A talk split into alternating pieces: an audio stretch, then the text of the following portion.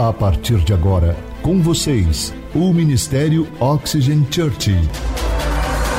Prepare o seu coração como uma boa terra para receber uma palavra do céu, inspirada e ungida pelo Espírito Santo. Experimente agora estar debaixo de uma atmosfera na presença do Espírito Santo de Deus. Você está pronto? Então prepare-se, porque a palavra chegou. E nós estamos em uma série chamada Verdades e Mentiras. Nessa série, nós estamos sendo forjados a sermos cristãos de verdade. Quem está sentindo isso? Que cada, cada semana nós estamos ajustando algumas coisas, aprimorando o nosso caráter, estamos nos tornando cristãos com excelência. E essa é a ideia dessa fé, dessa série, tornar você um cristão de verdade, com uma fé inabalável. Sabe, eu quero compartilhar um dado com você. De acordo com os dados da empresa de pesquisa Barna Group, os principais fatores das pessoas não quererem estar em uma igreja são a hipocrisia e o fracasso moral de alguns líderes. Isso acontece por quê? Porque elas ouvem uma coisa enquanto estão nesse ambiente, e depois elas veem as pessoas praticando outras coisas, ou seja, o discurso está desalinhado com a conduta das pessoas. E é aí que elas identificam a tal da hipocrisia. E elas ouvem a respeito de Deus, elas ouvem a respeito das leis, mas elas não veem as pessoas praticando, elas veem outra conduta. Aí você diz assim, mas também, né, pastor, esse papo de lei, esse negócio de lei aí, está um pouquinho ultrapassado, né? Na verdade, nós estamos vivendo em um tempo de graça, onde tudo é permitido, onde tudo está liberado, né? Não, não foi isso que Jesus nos ensinou. Na verdade, ele diz assim: Eu não vim para anular a lei, mas eu vim para cumpri-la. E como é que a gente faz para cumprir a lei. E por que que nós temos tanta dificuldade com o conceito de lei? Eu quero falar para você hoje o conceito de lei segundo o dicionário. Segundo o dicionário, o primeiro conceito de lei é regra categórica. E o segundo é regra, prescrição escrita que emana da autoridade soberana de uma dada sociedade e impõe a todos os indivíduos a obrigação de submeter-se a ela sobre pena de sanções. Só pela definição, a gente já entende um pouco por que, as pessoas não gostam muito desse negócio de lei. Porque na definição da palavra lei, existem três palavras, por exemplo, que as pessoas não gostam muito, como imposição, obrigação e submissão. Nem todo mundo está disposto a receber ordens a fazer algo por obrigação ou cumprir por submissão. Essas são as características de uma lei. E em nossa prática do cristianismo, nós observamos qual lei? A lei de Deus. Mas ninguém gosta de fazer nada por obrigação. Ninguém gosta de fazer nada por imposição, não é? Eu mesmo, eu sou uma pessoa que eu tenho uma frase que é marcante. Onde eu vou, eu digo assim, ó, eu tô aqui porque eu quero.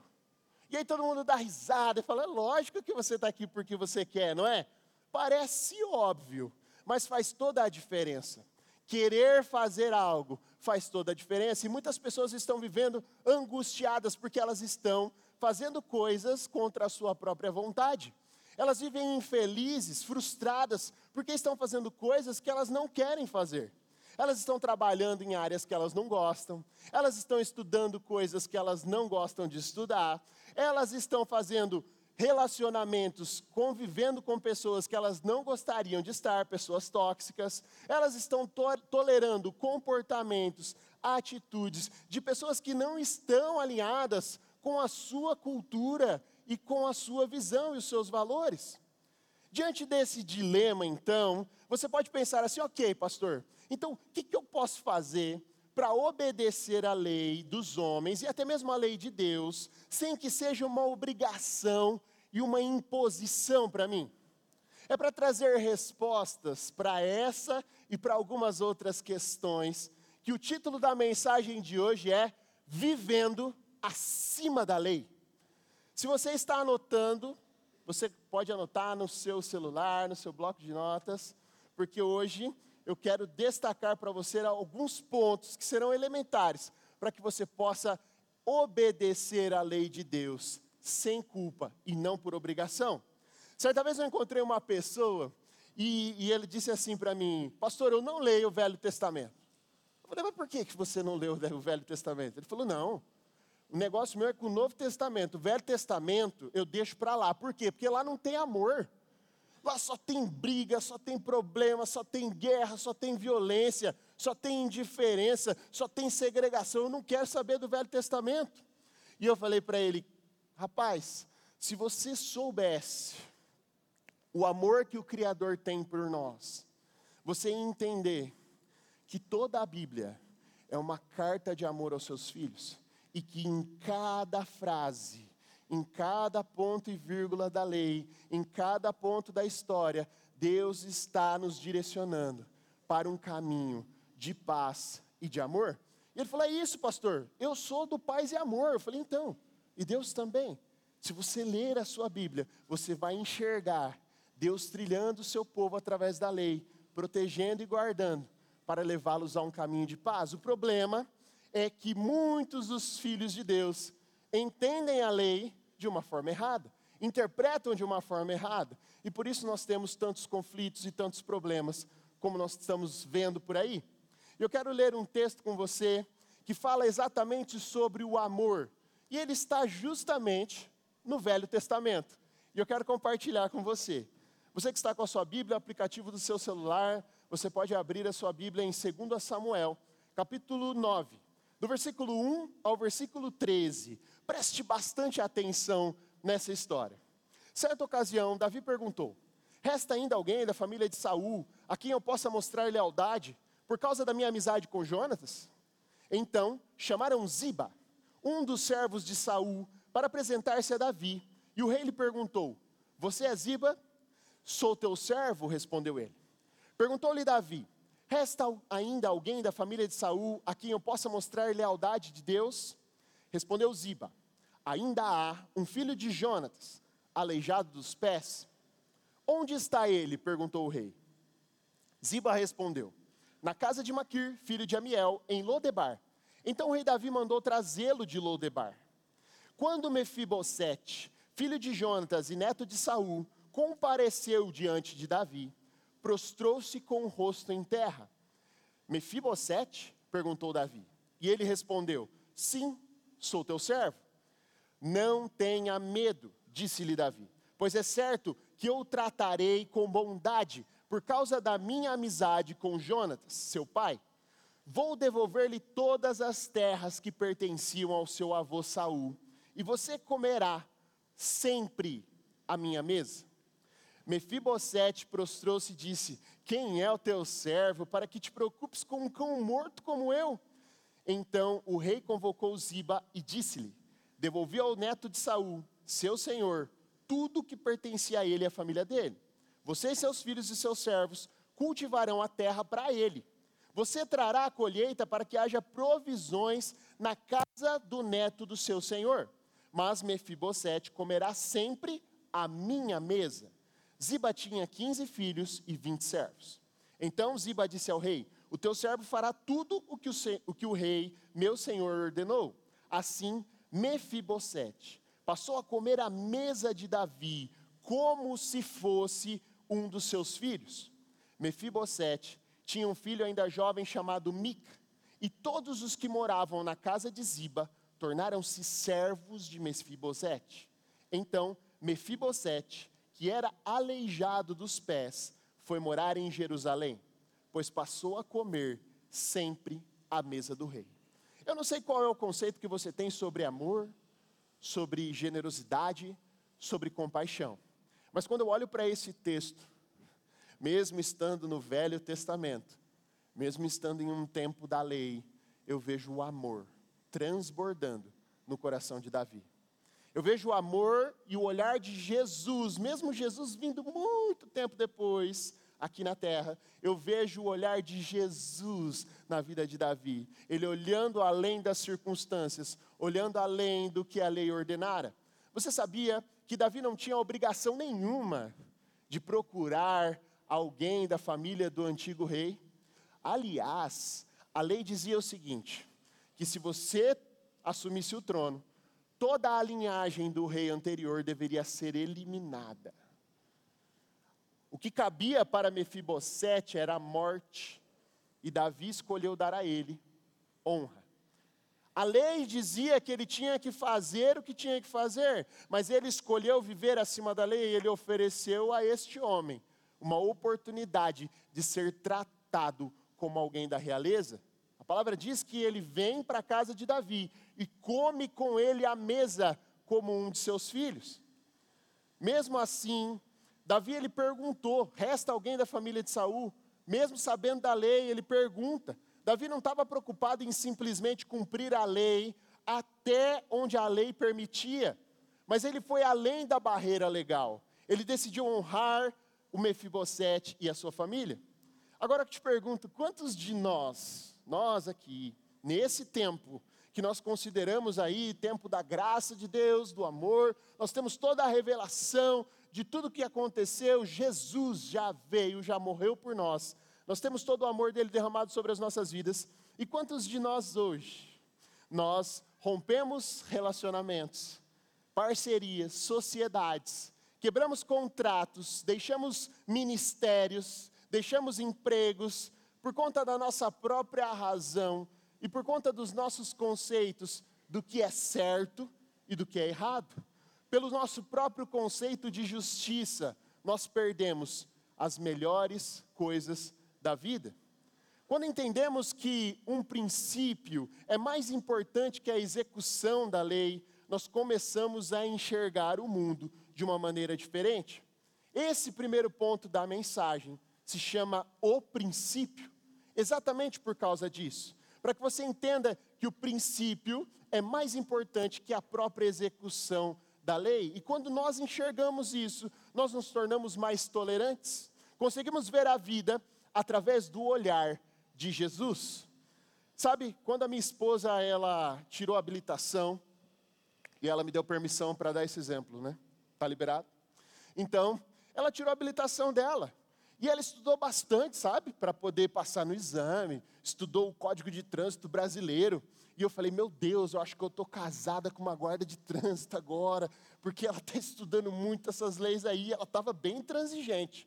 E ela pegou a carteira dela e falou, agora eu estou habilitada. Eu falei, meu Deus, segura a mulher agora. E ela ficava indignadíssima quando ela via alguém fazendo uma barbeiragem no trânsito.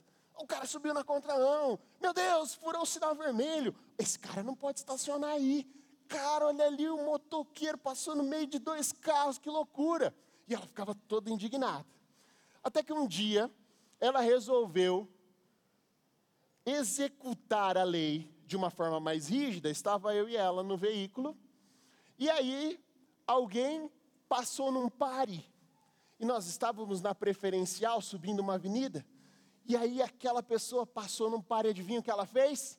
Acelerou. Eu segurei naquela alça que eu não posso nem falar o nome aqui. Falei, meu Deus do céu, me salva. Fechei o olho, tirou uma fininha assim, ó. Meu coração estava aqui. E eu com o olho esbugalhado olhei para ela e falei: Por que, que você fez isso? Ela falou assim: Porque eu estou certa. Falei, meu Deus! Eu falei, a gente ia para o céu certinho, a gente ia morrer direitinho. Vale a pena, mulher, estar tá acima da lei desse jeito, tá tão exigente quanto isso? Ela falou assim: eu estou certa. Eu falei, não, pensa sobre isso, você podia ter matado a gente. Veja, não vale a pena você apenas estar certo. Não basta estar dentro da lei, porque mesmo assim você pode se prejudicar. Você pode matar você, matar sua família você pode prejudicar pessoas que você ama. Aí você pode chegar no céu e falar assim: tudo bem, chegamos aqui, e antes da tempo, claro, mas que vocês saibam que eu estava certo. O que, que adiantou? Que proveito teve nisso? Eu quero ler com vocês Isaías 64, 6. Diz assim, ó: Nós somos como o impuro. Alguns de nós. A Ana de vocês está assim, na minha também.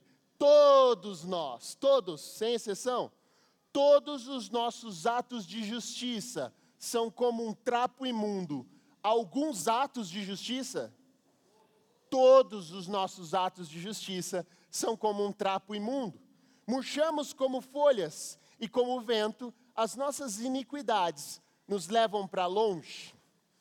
Na época do profeta Isaías, nesse tempo que ele estava escrevendo o texto, e olhando para esse texto que nós lemos sobre Mefibosete, eu vejo que Davi, ele está acima da lei e ele derrama misericórdia sobre a vida daquele homem além do que a lei previa. Por quê? Porque ele manda buscar Mefibosete lá em Lodebar e traz para sua própria casa. Ele poderia muito bem ter gratificado ele de longe, de outra forma, mas não dá para amar ninguém de longe. Nós precisamos trazer as pessoas para a nossa realidade, para perto, para o nosso círculo relacional. Assim elas se tornam de fato, o nosso próximo. Foi isso que Davi fez com Mefibosete. Ele escolhe trazer aquele homem para o seu próprio convívio, para a sua casa, para comer, se assentar à mesa com ele todos os dias. Eu quero compartilhar uma história, enquanto eu estudava essa mensagem, sobre um bilionário nigeriano chamado Femi Otedola. Ele é um bilionário nigeriano e o patrimônio líquido dele é estimado em cerca de 1,8 bilhões de dólares. Uma pessoa muito, muito próspera. Perguntaram a ele sobre o que o fez mais feliz na vida. E olha só a resposta dele, que eu achei algo fantástico. A pedido de um amigo, comprei 200 cadeiras de rodas para algumas crianças que tinham problemas de mobilidade. Mas o meu amigo insistiu que eu fosse com ele para fazer a entrega das cadeiras. Eu me preparei e fui com ele. Lá, eu dei essas cadeiras de rodas a essas crianças com as minhas próprias mãos. E eu vi um estranho brilho de felicidade no rosto delas, enquanto elas dançavam e andavam com aquelas cadeiras. Eu senti uma alegria real em meu coração. Quando decidi ir embora, uma das crianças agarrou as minhas pernas. Tentei soltar, mas ela continuou bem firme. E a criança olhou para o meu rosto segurou as minhas pernas com força. Eu me inclinei e perguntei para ela: Você precisa de mais alguma coisa? E olha a resposta dessa criança. A resposta dessa criança não só me deixou feliz, mas também mudou completamente a minha atitude perante a vida.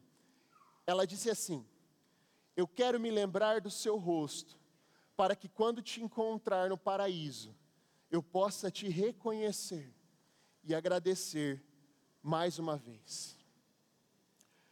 Esse homem tem muito dinheiro e ele poderia ter feito um cheque, ele poderia ter mandado apenas um pix, mas ele não teria tido essa experiência que para ele se tornou a experiência mais feliz da sua vida.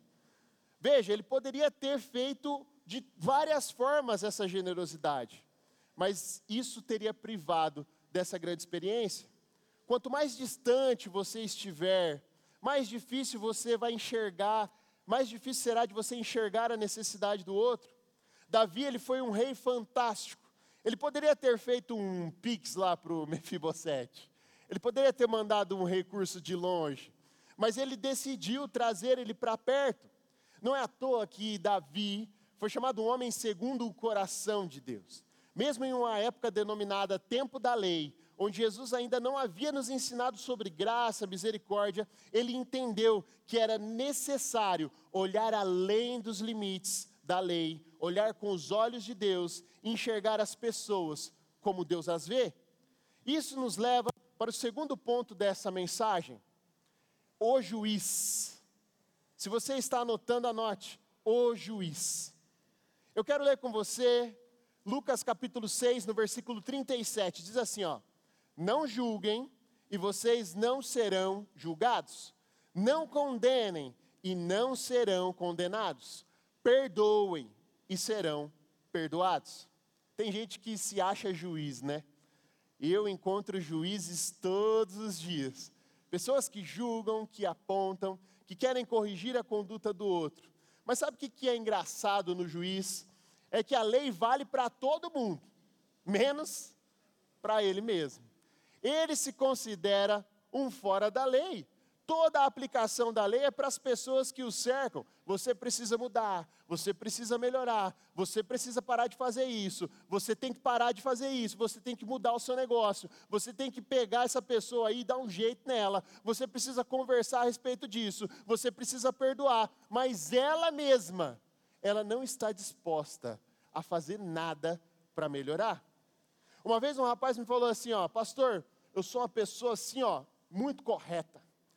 Aí eu falei, que bom, maravilhoso. E ele falou, é, mas comigo é ferro e fogo. Eu falei, hum, ferro e fogo, certo. Ele falou assim, eu não consigo ver as pessoas com os olhos de Jesus.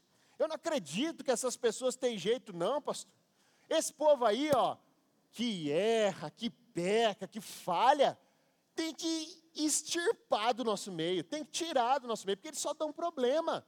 Esse povo é assim mesmo, eles não mudam. Aí eu falei, hum, entendi. Você tem um desejo de ter o olhar de Jesus? Ele falou, claro. Por eu ser muito correto, eu desejo isso intimamente. Falei, hum, então tá bom. Então faz o seguinte, ó. Primeiro, se coloque no lugar dessas pessoas. Aí ele falou, não, não tem como. Falei, por quê? Aí ele falou a frase típica dos juízes. Ele falou assim, oh, porque eu não pratico tais coisas. Eu não sou assim. Não tem como eu me pôr no lugar delas. Eu falei, hum, então tá bom. Então faça o seguinte ao invés de se colocar no lugar dessas pessoas, toda vez que você ver uma pessoa com a conduta que você desaprova, por exemplo, se você vê uma prostituta, aí você fala assim: olha, bem que podia ser minha mãe. Aí ele começou a ficar tenso. Eu falei: é. Quando você vê um assassino, quando você vê uma pessoa ali, um ladrão, alguém que está sendo detido, alguém que está sendo punido pela lei, pense que poderia ser seu filho, poderia ser sua filha. Aí ele, Hum, entendi, pastor. Será que esse é o caminho mesmo? Falei, é, é por aí mesmo. Você começa a trazer essas pessoas para um nível mais próximo. Sabe, quando a gente cumprimenta uns aos outros, quando a gente fala assim, ó, ô meu irmão, ô minha irmã, sabe o que, que você está fazendo? Você está fazendo o que Davi fez com Mefibosete, você está trazendo essas pessoas para perto, para a sua família. Quando eu te chamo de irmão, de irmã, dou a mão para você e te abraço, o que, que eu quero dizer? Eu falo assim, ó, nós, diante de Deus, somos iguais, somos irmãos, somos da mesma família. Eu estou trazendo você para perto, para que eu possa enxergar você como ele vê. Então, se você não sente que o cara é teu irmão, é tua irmã, recomendo que você se livre da tua hipocrisia. Não chame assim. Apenas chame quando você sentir isso do fundo do teu coração. Quando você o adotar mesmo para a família de Deus e falar assim: Ô oh, meu irmão, minha irmã, eu estou disposto a ver quem você é e mesmo assim não te julgar, mas te ajudar através da palavra. Esse é o nosso propósito e a nossa missão. O tempo que você gasta julgando, você deveria estar amando as pessoas. Lucas capítulo 10, no versículo 25 ao 29, Jesus ele dá uma aula sobre isso. Olha só. Certa ocasião, um perito da lei levantou-se para pôr Jesus à prova e lhe perguntou: Mestre, o que eu preciso fazer para herdar a vida eterna? O que está escrito na lei? Jesus perguntou para ele. Como você a lê? Ele respondeu: Ame ao Senhor seu Deus de todo o teu coração, de toda a tua alma e de todas as suas forças e de todo o seu entendimento. Ame ao seu próximo como a ti mesmo. Disse Jesus: Você respondeu corretamente. Faça isso e viverá. Mas ele, querendo justificar-se, olha o cara aqui, ó. Ele quis justificar, ele podia ter ficado quietinho, cara. Ele não precisava tomar uma resposta de Jesus, mas ele insistiu.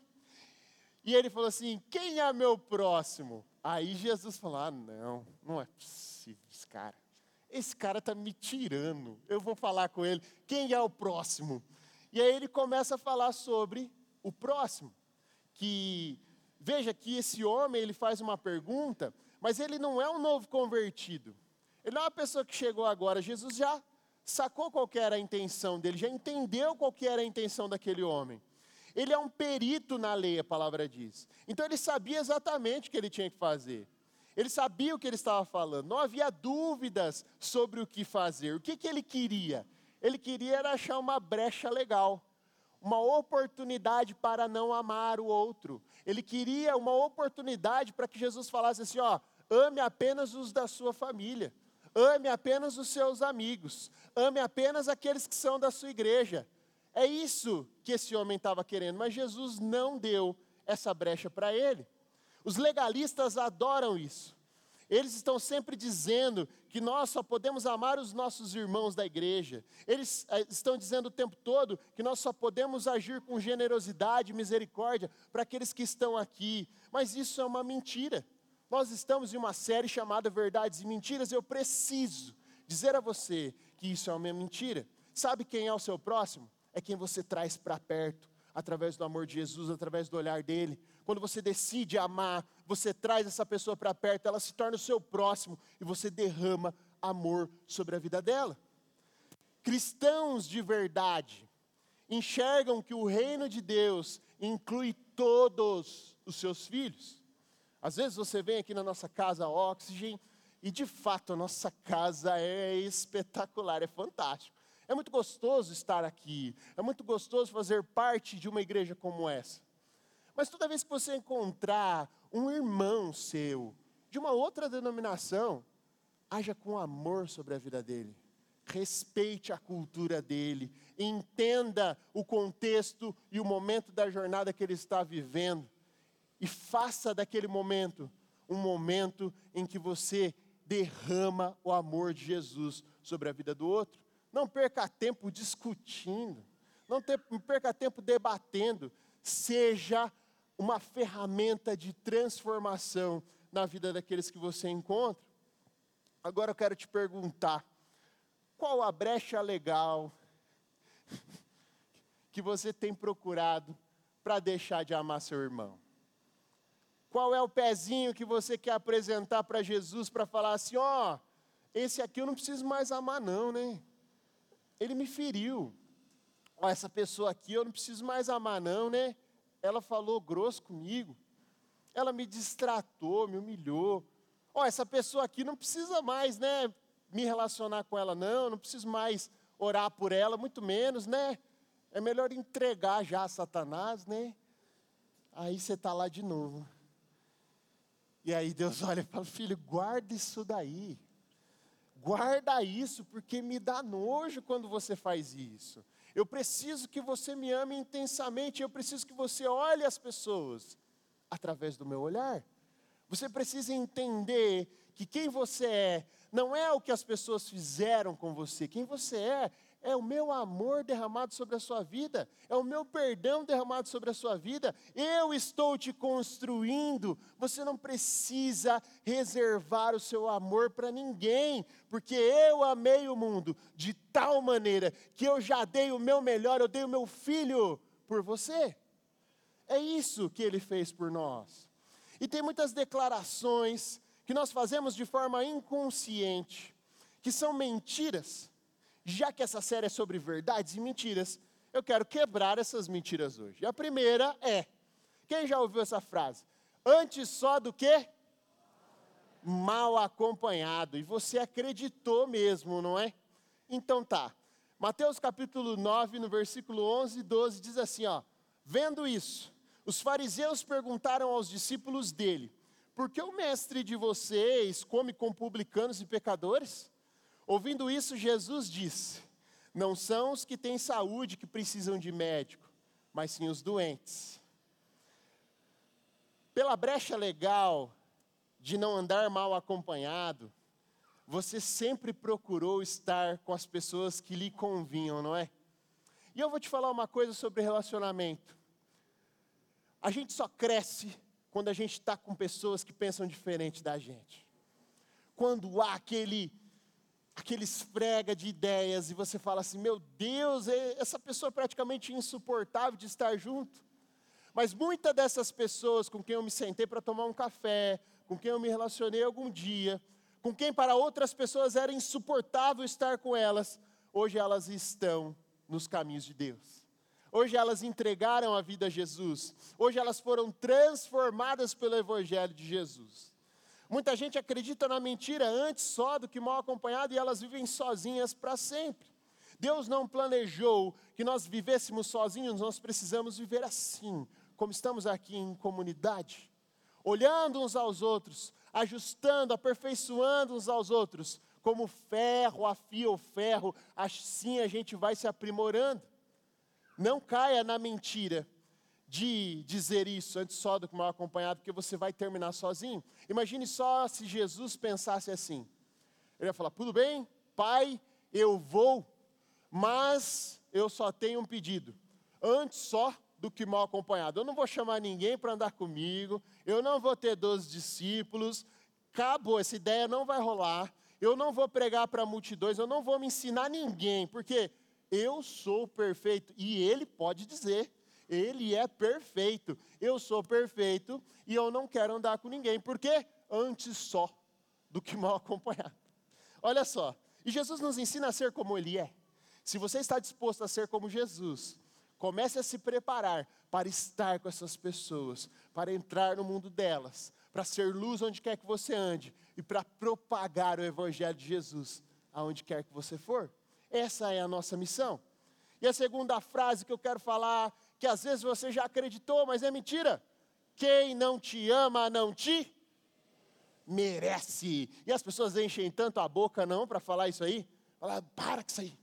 Quem não te ama, não te merece. Eu vou embora, porque quem não me ama, não me merece. Nossa, como você é exclusivo do amor, não é verdade? Pois é, imagine só nós, no tempo da iniquidade, quando estávamos lá num lamaçal de pecado, afundados, não sabíamos quem era Jesus, e aí ele dissesse assim: larga esse povo para lá, porque quem não me ama, não me merece. Jesus dissesse isso, imagine só o que ia acontecer. Mas não, ele decidiu se oferecer por você. Mesmo ainda você não entendendo quem ele é e não o amando, Talvez as pessoas que hoje não estão amando você, elas apenas não compreenderam ainda a sua forma de amar, a sua linguagem de amor em relação a elas. Você precisa continuar o seu caminho e derramar amor sobre elas, até Jesus voltar, porque a sua fonte não é o amor que elas têm para oferecer, mas é o amor que você recebe dele. Ele é a sua fonte. João capítulo 13, no versículo 34, olha só o que diz: Um novo mandamento lhes dou: amem-se uns aos outros, como eu os amei, vocês devem amar-se uns aos outros. Vocês têm que amar uns aos outros como vocês mesmos se amam? Não. Você precisa amar o outro como ele te ama. Rapaz, e esse amor é profundo, é gigante, é imensurável. Por isso você não pode desistir de amar as pessoas. Você não pode julgar que ela não te merece. Aliás, ela merece a sua companhia, merece estar com você, merece que você a ame, merece que você a elogie, merece que você esteja com ela, merece que você a honre, independente do que aconteça, porque Deus está te reabastecendo de amor todos os dias. É isso que Ele está fazendo conosco. Uma outra frase que todo mundo fala, e às vezes eu ouço ainda hoje, hein, e essa é das antigas: olho por olho, dente por dente. Você sabe de onde vem essa frase? A lei dizia o seguinte: se você arrancar o olho do outro, o outro tem o direito de arrancar teu olho. Se você arrancar o dente do outro, o outro tem o direito de arrancar teu dente. E sabe o que iria acontecer com o nosso mundo se nós estivéssemos levando essa lei ao pé da letra? A gente já está vivendo num mundo de cegos e banguelas. Não ia ter mais ninguém com um dente na boca e todo mundo sendo guiado pela bengala branca. Não tem jeito, por quê? Porque nós falhamos o tempo todo. Todo o tempo nós estamos querendo fazer valer a nossa justiça, se sobrepor diante da lei, falar que nós estamos certos e corretos.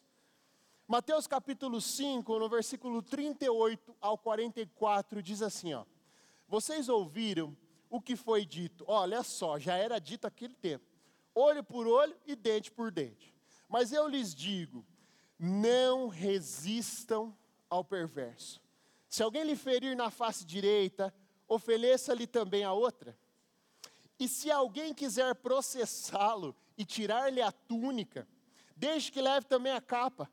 Se alguém o forçar a caminhar com ele uma milha, vá com ele duas. Ó, tá forçando a caminhar, tá? Não é uma caminhada no parque que todo mundo está de acordo. Tá falando que vai forçar a caminhar. Então você caminha mais uma, mesmo sem querer. Dê a ele, dê a quem lhe pede. Não lhe volte as costas aquele que deseja pedir de algo emprestado. Vocês ouviram o que foi dito. Ame o seu próximo e odeie o seu inimigo. Mas eu lhes digo: amem os seus inimigos e orem por aqueles que os perseguem. A única forma de encontrar a justiça é através do amor. Não tem outro jeito. Se você se apegar à lei, em algum momento você vai cometer injustiça. Mas se você se apegar ao amor, não há como errar, porque o amor leva a verdade e a verdade liberta. Sabe, às vezes a gente pensa assim: eu não vou ficar orando por inimigo. E a Bíblia diz para a gente orar pelos nossos inimigos. E a oração é uma arma poderosa. Todo mundo pode deixar de se relacionar com o outro apenas privando da presença, né? Fala assim, eu não vou ligar mais para fulano, eu vou bloquear ele no WhatsApp, vou bloquear ele no Instagram, eu não quero mais falar com essa pessoa, se bater na porta da minha casa eu não atendo. Beleza. Mas sabe o que, essas pessoas podem fazer contra as suas orações? Nada. Como um míssel teleguiado, a sua oração atinge o coração daquela pessoa de qualquer jeito. Deus não tem barreiras relacionais com ninguém. As pessoas querem te manter afastado, mas você pode e deve continuar orando por elas. Essa é a nossa arma, a nossa melhor arma. E você, se você começar a fazer isso, você será surpreendido pelos resultados. Eu tenho muitos testemunhos de pessoas que estavam há muito tempo rompidos os relacionamentos, mas que elas começaram a orar. E o relacionamento foi se restaurando. Do nada a pessoa começou a voltar a ter contato com ela. Familiares se reconciliam, pessoas se unem novamente, somente através da oração. Não subestime o poder que Deus te deu de orar. Ore pelos seus inimigos, por aqueles que te perseguem, por aqueles que se afastaram de você, porque em breve Deus irá restaurar. Amém? Outra frase curta, na verdade é duas palavras. Quem nunca ouviu isso? Comigo é assim: bateu, levou. Esses aí são os mais assim, sanguíneos, né? Comigo é assim, pastor, bateu, levou, eu não espero não. Eu não esfrio, né? Tem gente fazer, eu não esfrio. Tô quente, bateu, já, tá, já mando de volta. Olha só o que Romanos 12, do 18 ao 20 diz façam todo o possível para viver em paz com todos. Amados, nunca procurem vingar-se, mas deixem com Deus a ira, pois está escrito: Minha é a vingança, eu retribuirei, diz o Senhor.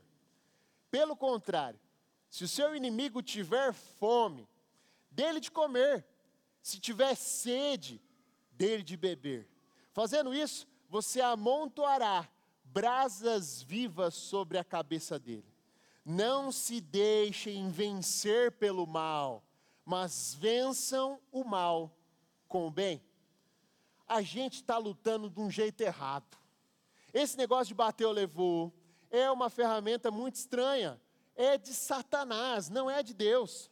Por quê? Porque a arma contra a ofensa é a honra. A arma contra a violência é a paz. A arma contra a iniquidade é a santidade. Sempre é o oposto e a gente está falando por aí. Bateu, levou. nós estamos só propagando ódio, nós só estamos incentivando, colocando lenha na fogueira. Por isso que aqui em Romanos, Paulo diz: não se deixem vencer pelo mal, mas vençam o mal com o bem. Me ofendeu, amanhã eu te trago um presente. Isso é como brasa viva na cabeça do outro. Você quer ver uma pessoa ficar irado, irritado com você? É quando você trata ela com cordialidade, com educação, apesar da grosseria dela, apesar da falta de educação dela. Porque tem a ver com o que eu sou. Eu não sou como você. Eu não sou assim. Então eu te trato bem, eu te trato com amor, eu te trato com cordialidade, independente de como você me trata. Pastor, é fácil? Não é. É, é tranquilo? Não é. Sabe por quê? Porque nas veias né, de cristãos e não, e não cristãos, não corre sangue de barata, não é? Ninguém consegue ficar. A paz de Cristo reina sobre mim todos os dias. E aí está as nossas imperfeições. Às vezes a gente se ira, a gente sai do controle. Mas a gente precisa voltar para a palavra, porque a palavra é a nossa lei. E nós precisamos desejar cumpri-la de todo o nosso coração. Toda vez que você for ofendido, que você for agredido, que você sofrer algum tipo de situação em que você se sinta mal, ore, respire e devolva o mal com o bem. É isso que Jesus espera de nós. Chegou um tempo de acabar com todas essas mentiras, de viver acima da lei, em um outro padrão de justiça, uma geração que tem o mesmo coração de Jesus, que queima e arde pelas almas, pelas pessoas, que tem o desejo de trazê-las para cá e não de deixá-las lá fora. Essa é a igreja que Cristo virá buscar, aquela que está apaixonada pelo mundo tanto quanto ele, que amou o mundo e deu o seu próprio filho por nós. 1 Coríntios capítulo 2, no versículo 16, diz assim, ó: Quem conheceu a mente do Senhor para que possa instruí-lo. Nós, porém, temos a mente de Cristo. Se você se considera cristão de verdade, se você está aqui você quer seguir esse caminho, essa jornada, você precisa começar a pensar como Cristo pensa. Isso nos leva para o terceiro tópico dessa mensagem, que é o padrão. Se você está anotando, anote o padrão. Nós nos perguntamos, diante de tanta injustiça, qual seria o padrão para sermos livres e praticar a lei? Para que sejamos livres para exercer o amor ao mesmo tempo em que praticamos essa lei? Olha só o que Jesus nos ensina sobre justiça. Mateus capítulo 5, no versículo 20. Pois eu lhes digo que se a justiça de vocês não for muito superior à dos fariseus e mestres da lei, de modo nenhum entrarão no reino dos céus. Tem gente que vê o cara criticando, julgando outra pessoa, uma pessoa julgando a outra, e ela diz assim: ó, fariseu. Quem já falou isso? Ah, o fulano é um fariseu. Eu já falei. Se você já falou também, pode levantar a tua mão. Tá tudo bem. É, estamos juntos aí, já falamos isso, falamos, ó, o fariseu lá. Mas olha só, nós estamos muito distantes de sermos um fariseu, sabia? Um fariseu é um exímio conhecedor da lei. Talvez eu e você não conheçamos aí um terço do que ele conhece. Falar que alguém é fariseu é um elogio para nós aqui no Ocidente. Lá, ele conhecia muito bem a lei, estudava todos os dias. E você? E eu? Somos exímios conhecedores da lei. Quanto tempo nós gastamos com a nossa Bíblia em mãos, entendendo o amor de Deus, entendendo o que Ele fez por nós, para podermos exercer o amor na vida das pessoas? Quando você julga alguém de fariseu, você está elogiando ele ou ela, viu? Porque não é só o fato de julgar uns aos outros que torna alguém fariseu. Eles eram exímios conhecedores da lei, né? Precisamos olhar para Jesus. Nós aprendemos sobre Cristo olhando para a sua palavra. E eu quero compartilhar um texto com você onde ele de uma forma maravilhosa nos ensina a ser como ele é. João capítulo 8, no versículo 3 ao versículo 11, diz assim: ó, Os mestres da lei, os fariseus, trouxeram-lhe uma mulher surpreendida, surpreendida em adultério. Fizeram-na ficar em pé diante de todos e disseram a Jesus: Mestre, essa mulher foi surpreendida em ato de adultério. Na lei, Moisés nos ordena apedrejar tais mulheres. E o Senhor, o que diz? Eles estavam usando essa pergunta como uma armadilha, a fim de terem uma base para acusá-lo. Vemos aqui mais uma vez os homens querendo ser juízes, colocar a lei em prática, quando o nosso papel é apenas obedecer a lei e gravá-la em nosso coração. Aquela mulher, legalmente, deveria ser morta, porque ela cometeu o adultério, de acordo com a lei. Mas, porém, Jesus nos mostra como viver acima da lei, em um padrão de integridade nunca visto antes. Olha só, mas Jesus inclinou-se e começou a escrever no chão com o dedo. Visto que continuavam a interrogá-lo, ele se levantou e disse: Se algum de vocês estiver sem pecado, seja o primeiro a atirar pedra nela. Inclinou-se novamente e continuou escrevendo no chão. Os que ouviram foram saindo, um de cada vez, começando com os mais velhos Jesus ficou só com aquela mulher, em pé diante dele. Então Jesus pôs-se de pé e perguntou: Mulher, onde estão eles? Ninguém a condenou? Ninguém, Senhor, disse ela. Declarou Jesus: Eu também não a condeno. Agora vá e abandone a sua vida de pecado. Jesus está nos dando uma aula sobre viver acima da lei. Ele está nos dando uma aula sobre interpretação da lei. Ele era o único que poderia executar a lei ali, e mesmo assim, ele decide absolvê-la. Jesus era o único apto legalmente falando a apedrejar aquela mulher. Ele poderia exercer o seu direito, sabia? Jesus não tinha pecado. Ele poderia pegar uma pedra e falar: tudo bem, todo mundo foi embora, agora eu vou fazer valer a lei. Vamos apedrejar você. Mas ele não fez isso ele decidiu absolvê-la.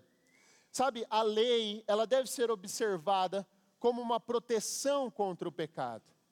Não é sobre apedrejar pessoas, mas é sobre amá-las. Quando ele diz não peques mais, ele está dizendo, filha, eu não gostaria de te ver mais numa situação de morte. Você está morrendo no seu pecado, eu não quero que você morra fisicamente.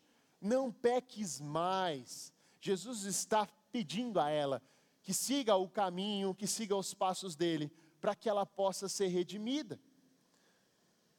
Talvez você chegou aqui hoje com algumas pedras na mão antes de ouvir essa mensagem. Talvez você está como aquela multidão, disposto a executar a lei, disposto a fazer valer a sua palavra, disposto a fazer valer a sua justiça, e você diz assim: não, hoje é o último dia, de hoje não passa, vão ter que me obedecer aqui em casa.